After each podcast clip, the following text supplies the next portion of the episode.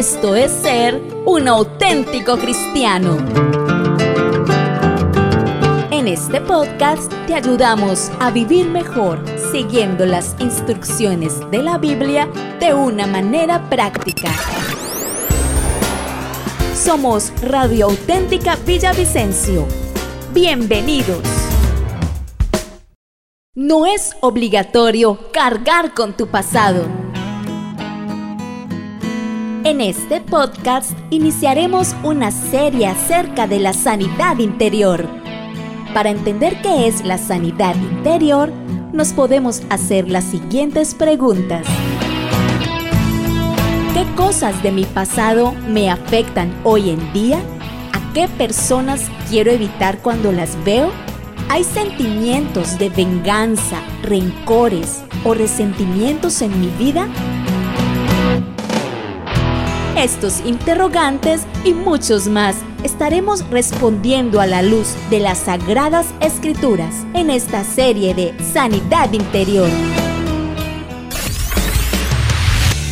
Iniciamos hoy descubriendo que sí es posible de una manera real y definitiva dejar mi pasado atrás y que no me afecte en mi diario vivir.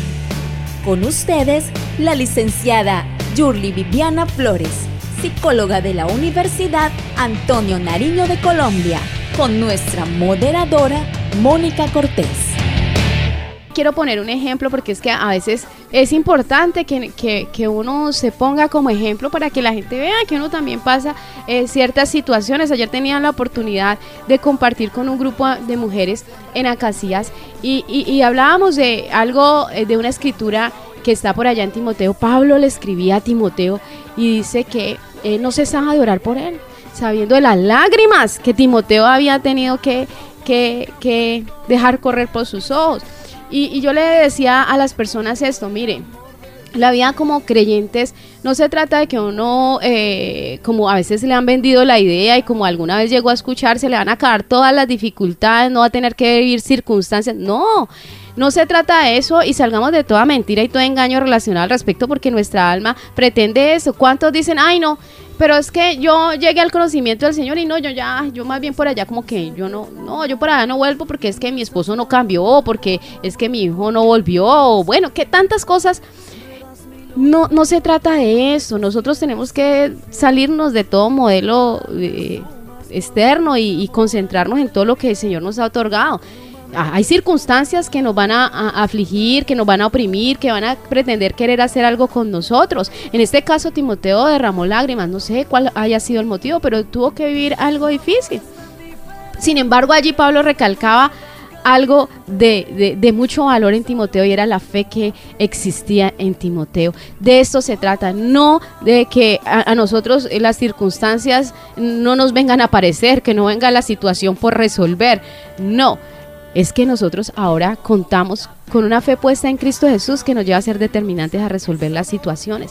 Entonces la que está aquí hablando no es que viva situaciones eh, relacionadas con lo que está hablando. Algo que yo quiero hablar en particular y tiene que ver con el, llamado que Dios me, me, ha dado y que tiene que ver con, con la vida de servicio, es algo que me gusta y me apasiona cuando yo estoy al frente de servidores, cuando estoy al frente de personas que están al servicio en la iglesia del Señor. Eh, mi mayor motivación es, eh, eh, es poder eh, estimularlos a que, a que tengan una vida de servicio a Dios. Sin embargo, yo he descubierto en ciertas etapas o periodos de mi vida algo en lo que yo he tenido que trabajar de una manera reiterada. Es, es preciso en esto, en que uno a veces, a veces siente que que en su servicio sí tiene un enfoque. Yo estoy haciendo las cosas para Dios, para agradar, a, Dios, pero ciertas actitudes, ciertas expresiones de otros y principalmente de personas que son, digamos que, un, referente de autoridad para uno, como que tienden a bajarlo a uno. Y, yo he vivido experiencias en que, en que me, como que ante esa expresión, como aislado, como que, como que me he desconectado de lo que Dios me ha dicho que debo hacer, como que he dejado de poner eh, eh, eh, los dones que Dios me ha dado allí al servicio, como que he dejado y me he desconectado de Dios. Pero llega el momento en que yo como que reacciono y yo digo, Dios, pero, pero yo tengo que poner los ojos en ti. Si en alguien tenemos que poner los ojos en el Señor Jesús. Y yo digo, no, no, no, yo estoy sirviendo al Señor, no importa la expresión, no importa, aún, yo le decía a Mónica y le compartía hace poco, yo le decía, aún hay una autoexigencia, hay algo que yo digo, no me puede salir esto mal. Y hay una autoexigencia que yo no necesito que el otro me diga ni mirarlo. Yo sola, conmigo misma hay esa exigencia y yo, y yo tiendo a desconectarme de, lo, que, de lo que he pensado y, y, del enfoque de mi servicio, que es hacerlo para Dios. Y entonces como que me, me, me limito, me bloqueo, debo hacer las cosas, pero bueno, llega el Espíritu Santo que es maravilloso, aquel que ha venido a habitar en nosotros y me da conciencia de eso. Puesto los ojos en Jesús, el autor y consumador de la fe bajo el principio de que lo que estoy haciendo es, para agradar a Dios. Así al otro de pronto no le haya parecido, no le haya gustado. Así ante mi error, ante algo que haya pasado por alto, no sea agradable y haya recibido eh, una exclamación, un argumento, una acusación muchas veces. Así ocurra eso, no voy a bajar la mirada, no voy a, a permitir que lo que está moviéndose en mi entorno, que es lo que está diciendo eh, Pablo a, los corintios en esta, en esta escritura. No permitas que lo que se está moviendo en, en, tu entorno, aquello que te tienes, que te detienes a mirar, aquello que te detienes a escuchar, te extravíe de tu sincera fidelidad a Cristo. Que nada nos desvíe, que nada nos haga apartar del propósito que tenemos en nuestro corazón y es de buscar una vida agradable a Dios. Así es, Julie, siendo las 8 de la mañana, 42 minutos, estamos haciéndole la invitación, amado oyente, a usted que nos está escuchando, a todos los oyentes también de la www.auténtica1080m.com, que nos escuchan desde cualquier parte del mundo. También le estamos invitando a usted para que haga con nosotros este tiempo de eh, examinarse, de permitirle a Dios que escudriñe nuestro corazón en la parte más profunda y nos lleve a esa sanidad, a esa libertad interior, la sanidad de nuestra alma, la libertad total que Él quiere cada día para nosotros como sus hijos.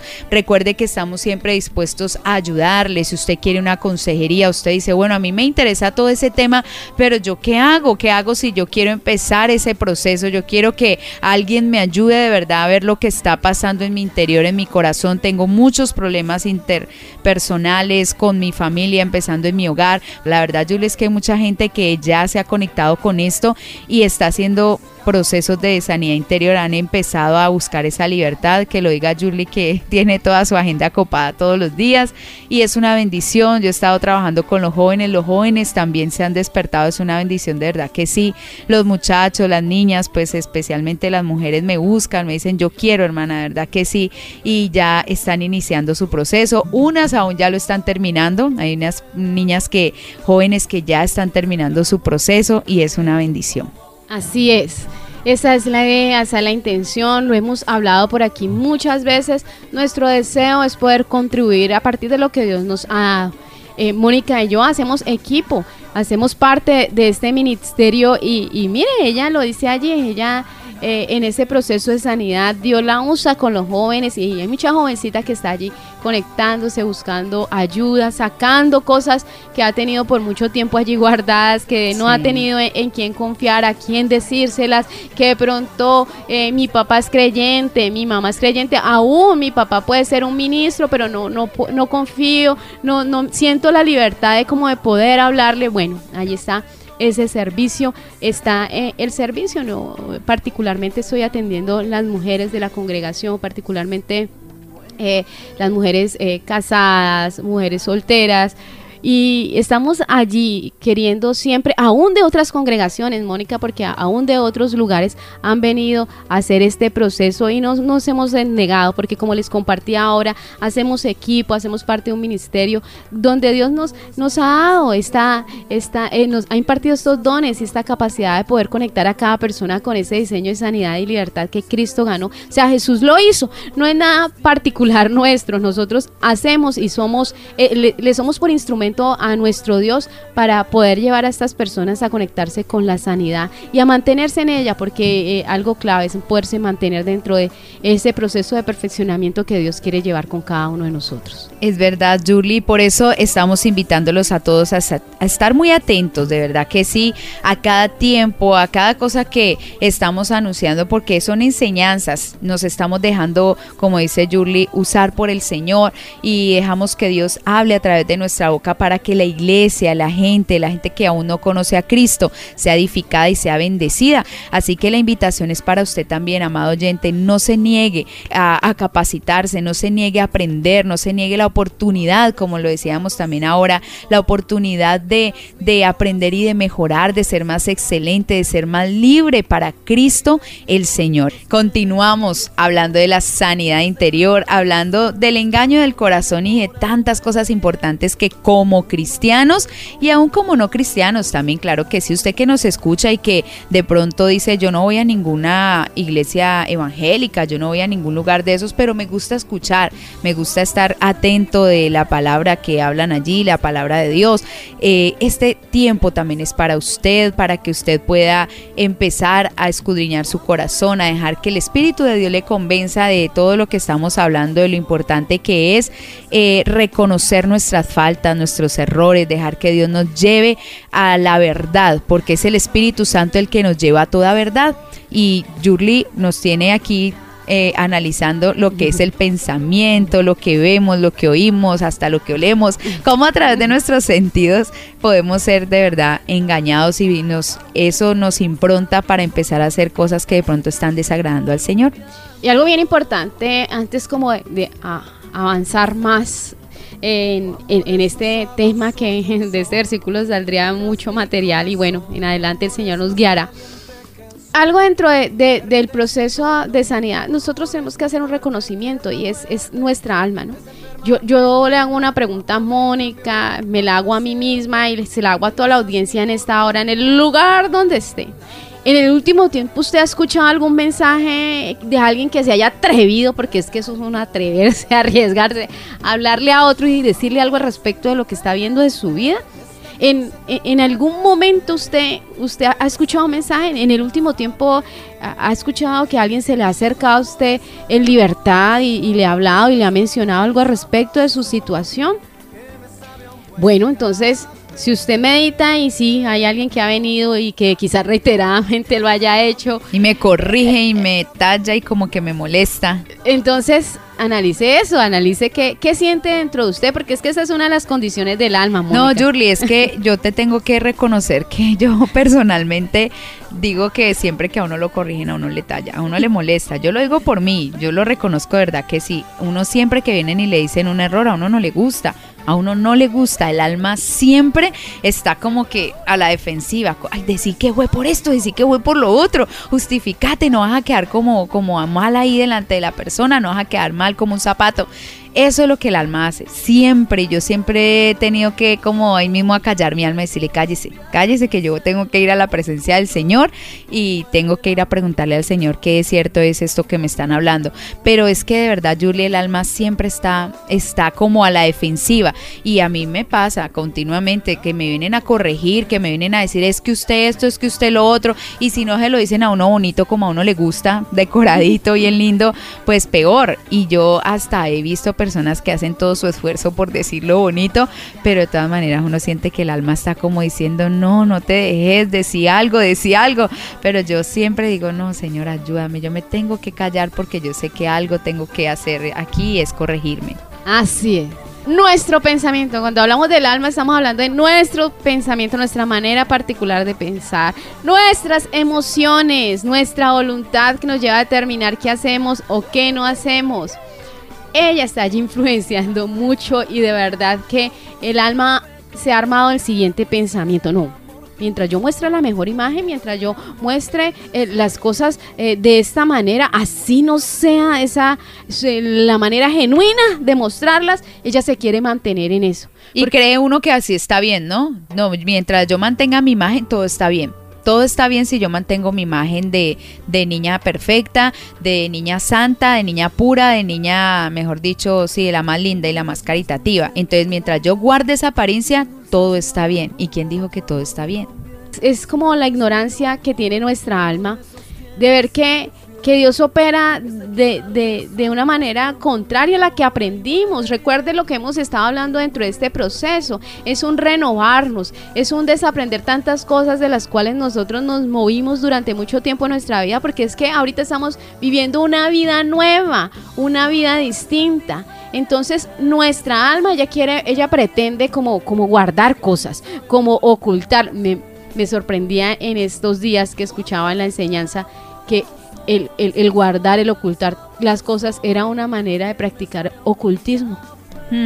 Esa es una enseñanza bien especial que mi papá nos ha dado y, que es bien tremenda cuando uno dice, ¿cómo así que si yo oculto cosas, que si yo guardo cosas de mi vida personal, de mi pasado, que si yo guardo cosas de lo que yo hago y que nadie sabe, que yo a nadie se las quiero contar, eso es ser practicante de ocultismo, es lo que la Biblia llama del, del, oculto, eh, del que practica todas esa clase de cosas que él dice que es abominación. Prácticas encubiertas, que no se han sacado a la luz, que no se han puesto de manifiesto, que los demás ignoran, pero que están aconteciendo allí dentro de la vida de uno. Y ese debe ser nuestro análisis. Mire, mm, si le cuesta mucho escuchar la voz de otro, pues Dios es bueno. En la presencia de Dios Él saca, pone manifiesto, nos habla de cosas.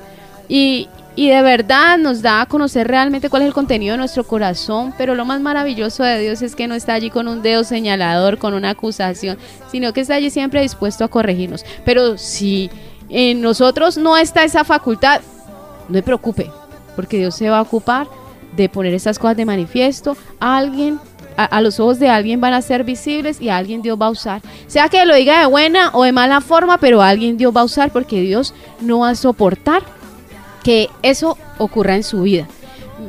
Compartía este versículo ahorita con Mónica que está en Proverbios 6, versículo 23, y dice así, porque el mandamiento es lámpara y la enseñanza es luz y camino de vida las reprensiones que te instruyen. ¿Cómo escuchamos allí este versículo? El, Señor está asociando que tanto el mandamiento como la enseñanza y la enseñanza la está relacionando con, la luz, lo está vinculando con una lámpara, está, está colocando allí que, que tanto el mandamiento y la enseñanza va, va, a sacar a relucir muchas cosas que, puedan, que pueden estar allí como encubiertas, que pueden estar allí en tiniebla. Eh, alguna vez lo mencionamos aquí, aquella palabra de Sofonías eh, 1.10 que dice, en aquel tiempo yo te escudriñaré con linterna es mediante la palabra de Dios, es mediante la enseñanza de Dios. Pero dice allí que camino de vida las reprensiones que te instruyen. De pronto no fue muy adornado lo que me dijeron, pero es una reprensión para mi vida y dice la palabra que es una reprensión que viene a instruirme y una reprensión que me va a conducir en el camino de la vida. ¿Quién es la vida?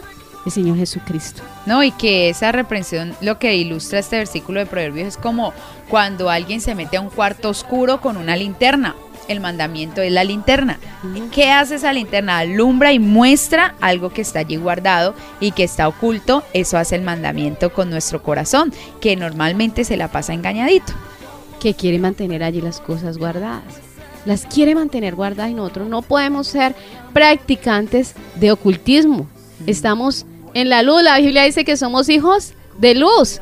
Entonces nosotros lo que necesitamos es entender, y, lo hablábamos con Héctor hace algún tiempo que hacíamos el café de la mañana, necesitamos crecer en la convicción de que Dios permite todas las circunstancias que nosotros atravesamos en la vida con algo particular. No quiere sino producir bien para nosotros.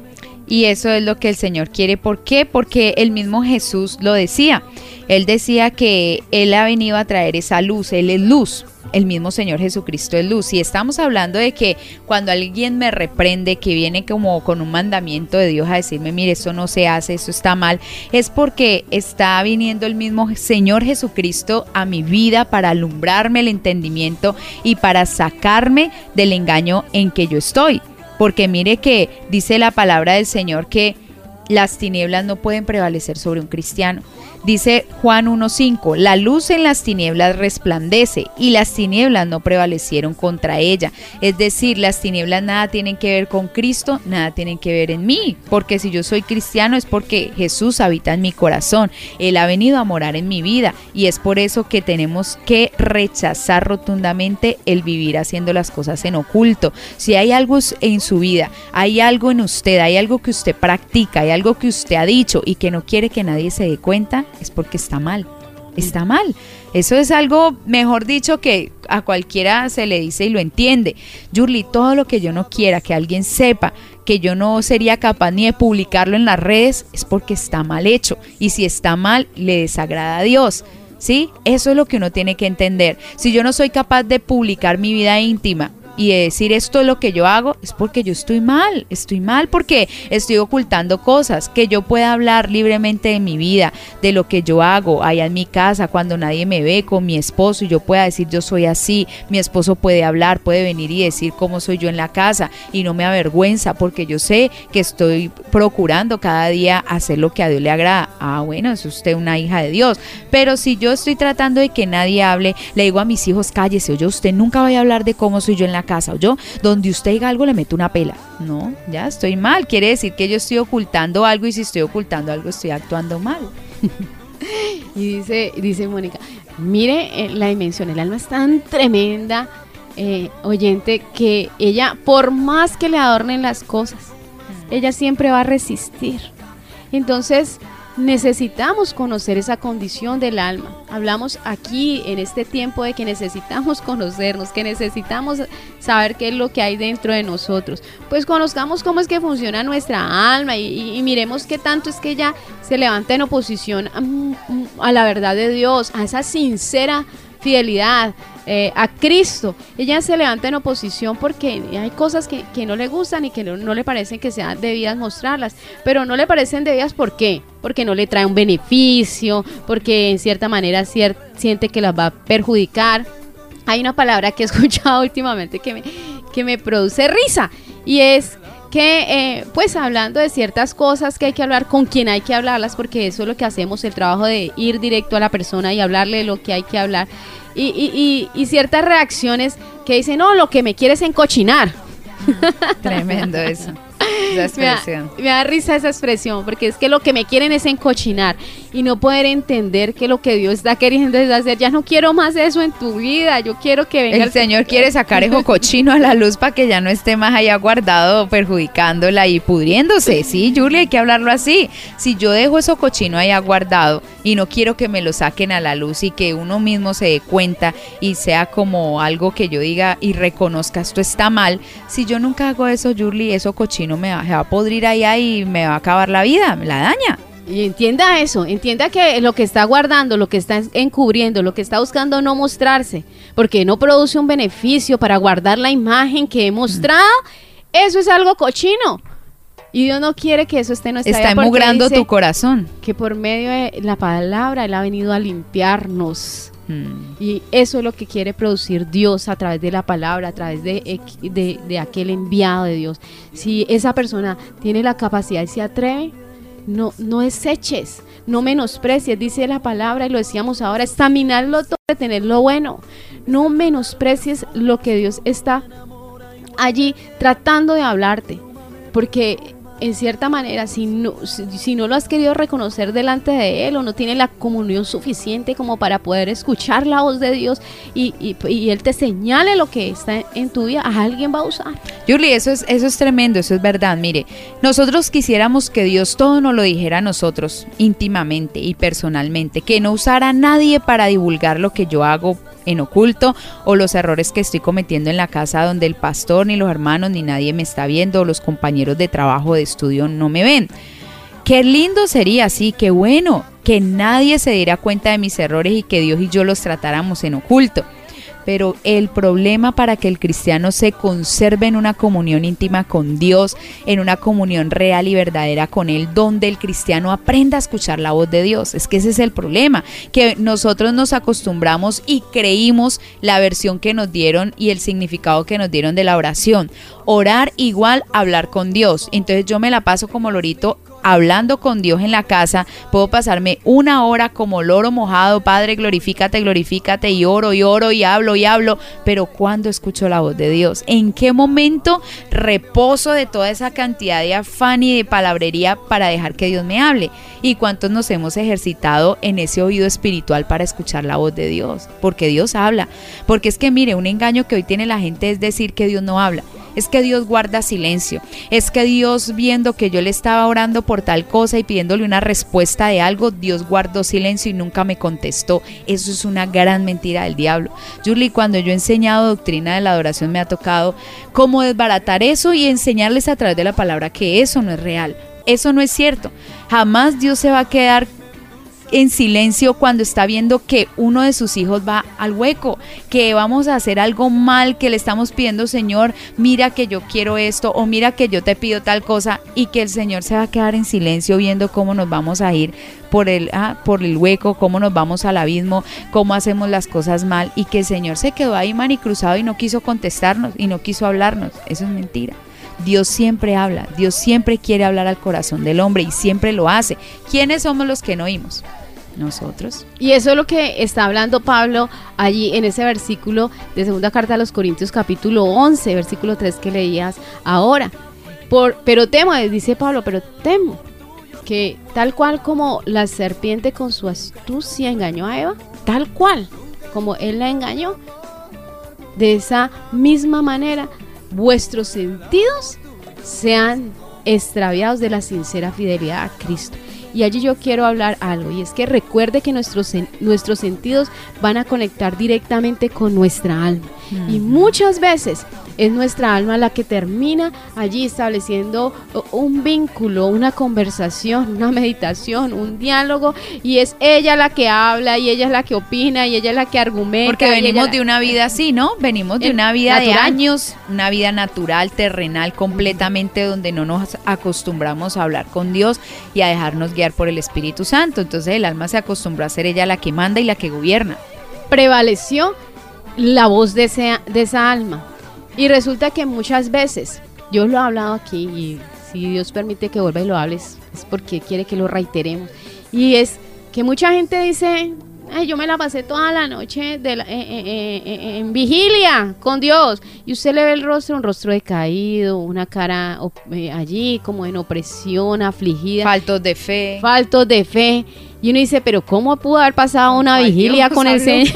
¿Con cuál Dios fue que habló entonces? Y, y, uno los escucha y termina escuchando, es un alma que es bien argumentativa, que está llena de razonamientos, que se justifica. Hay una cantidad de justificaciones y de argumentos que quieren invalidar todo y que quieren más bien concentrarse en el otro, en lo que hizo, en lo que dijo, en lo que dejó de hacer, en el problema, en las circunstancias. Eso es lo que está diciendo Pablo. Yo temo que esos sentidos sean extraviados. Nuestra mirada no puede estar en la circunstancia, no puede estar ahí en el esposo, no puede estar en el, en el, director, en el jefe. No, dice que sean nuestros ojos puestos en Jesús, quien es el autor y consumador de la fe. O en la situación económica del país, no es que mire cómo está Colombia, entonces yo tengo por qué estar arruinado y, y escaso. Mire, hay razones de peso pero no, no estamos viviendo conforme entonces a lo que Dios ha establecido. Eso, no podemos ignorar que hay una realidad, pero por encima de esa realidad está la verdad de Cristo y lo hemos hablado aquí esa, esa verdad supera esas realidades. Y para eso es que yo estoy llamado, a conectarme con Dios. A ver, aquí, listo, aquí está la realidad, la situación del país. Por allá en, ayer que estaban acá, eh, bueno, ya lo había escuchado, habían cerrado varias petroleras y mucha gente se quedó sin empleo. Esa es una realidad. Pero la verdad de Cristo, para aquel que ha creído y tiene los ojos puestos en Él, es que yo no tendré falta de ningún bien mi Dios pues suplirá todo lo que me falta conforme sus riquezas en gloria en Cristo Jesús. Y Dios no, no ignora que yo tengo un cuerpecito, que tengo que alimentar, que necesita vestido, que necesita techo, que necesita... Dios no ignora eso. Él que, me, hijos, que Él me creó y que me conformó de cuerpo, alma, espíritu, sabe que me tiene que dotar porque Él es la fuente de mis provisiones. Y cuando yo entiendo esa verdad, que Él es la fuente de mis provisiones, entonces la realidad la supero Eso, de eso se trata. Hay realidades, hay cosas que no están ajustadas a Dios. Eso no es lo que yo tengo que vivir. Yo no tengo que vivir con, con un engaño allí en el corazón pretendiendo mostrar y aparentar que todo está bien y que todo funciona bien y yo allí con, con deseos de huir, con deseos de salir corriendo, con deseos... No. E, hasta de suicidio. Hasta de pensamientos de suicidio. Es, esa es una realidad. Pero Dios me está mostrando allí siempre que hay una verdad que necesito alcanzar necesito superar la realidad, alcanzar esa verdad para cimentarme en ella, para edificar mi vida como creyente en ella. ¿Y qué nos está impidiendo vivir conforme a esa verdad que Dios nos ha dado y que no está limitada por ninguna circunstancia humana? ¿Qué nos impide? Nos está impidiendo una de las primeras cosas más importantes, y lo decíamos ahora, que es la sinceridad. El poder ser sincero, como lo dice ese versículo que has estado citando, Julie, de Corintios ser sinceros. ¿Y qué nos impide ser sinceros? Mire lo que dice Juan capítulo 3 versículo 19. Y esta es la condenación, que la luz vino al mundo y los hombres amaron más las tinieblas que la luz, porque sus obras eran malas. Porque todo aquel que hace lo malo aborrece la luz y no viene a la luz para que sus obras no sean reprendidas tiene que ver con proverbios de lo que hablábamos, ¿no? De los mandamientos de reprensión que traen vida. Es que eso es, Julie. Muchos no entendemos que cuando nos reprenden, cuando nos muestran los errores, es porque Dios nos ama. Dios nos está mostrando su amor a través de la reprensión. Mire lo que dice esta palabra.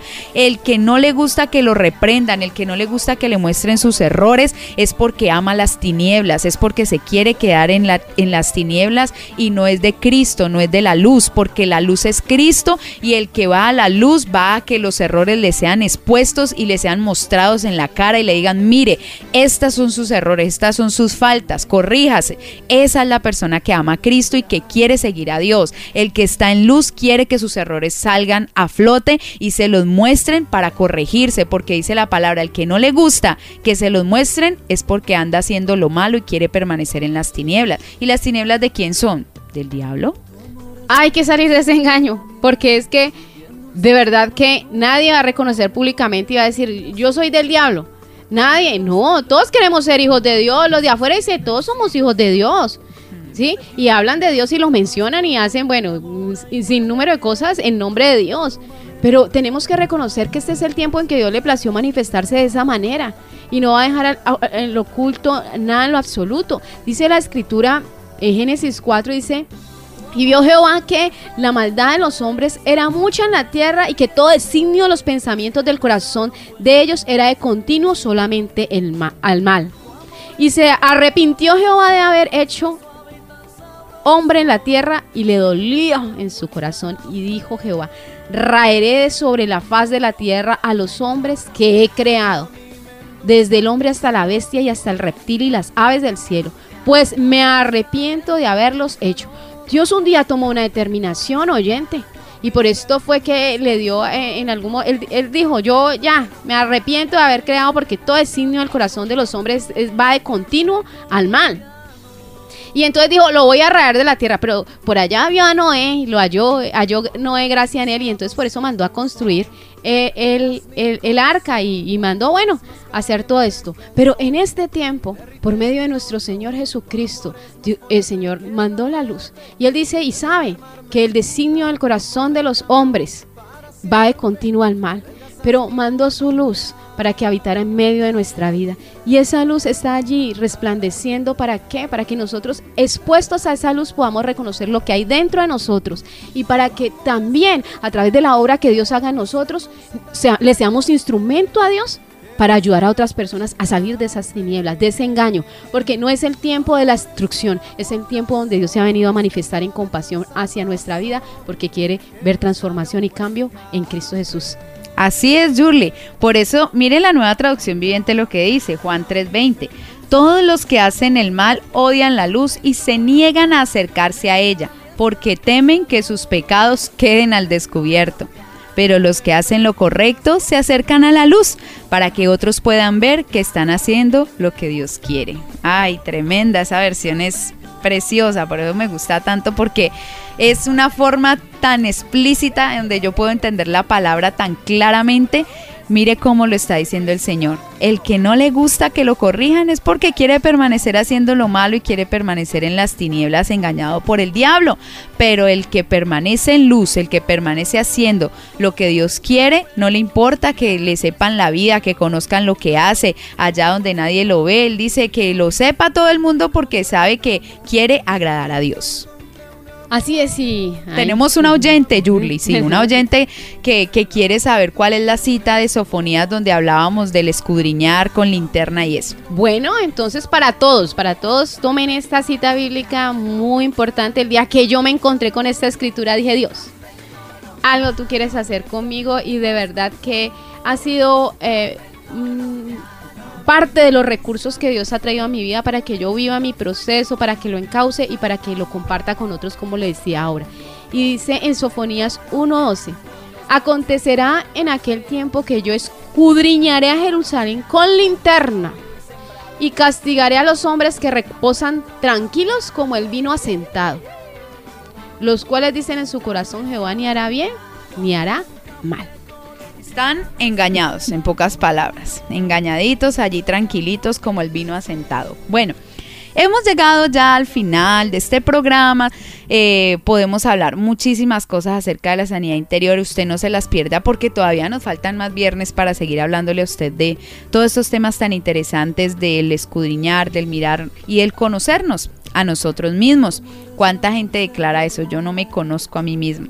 Me desconozco en ciertas situaciones de mi vida. Eh, hemos expresado, uy, yo en tal situación me desconocí. Ah, bueno, ese es el problema de no pasar por procesos de sanidad interior, por no entender cómo es que el Señor ha diseñado el hombre, pero también cómo ha sido nuestra cultura, esa cultura que nos ha rodeado por tantos años y que nos ha sumido en un engaño terrible.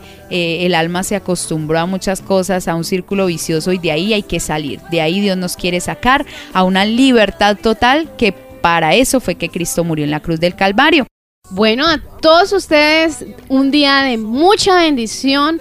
El reto de este día es expóngase a esa luz y de verdad que va a encontrar sentido a, su existencia, le va a dar lugar al valor que el Señor vino a, dar a su vida por medio de toda su obra de sacrificio, de humillación, de sufrimiento, de verdad que es algo eh, maravilloso lo que el Señor hizo y nosotros tenemos es que conectarnos con eso y, salir de, las tinieblas, de la oscuridad y mantenernos en esa luz. Así es. Recuerde que nos puede escuchar también por la internet en la www.auténtica1080m.com. Que Dios los bendiga, que Dios los guarde. Recuerde que les habló su amiga y hermana en Cristo, Mónica Cortés. Síguenos, síguenos en Facebook como Radio Auténtica Villavicencio, en Instagram como auténtica-villavicencio, en Twitter como arroba auténtica 1080 AM, en TuneIn Radio como Radio Auténtica Villavicencio.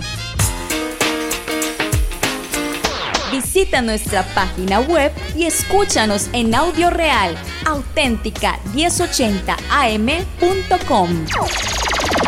Radio Auténtica Villavicencio.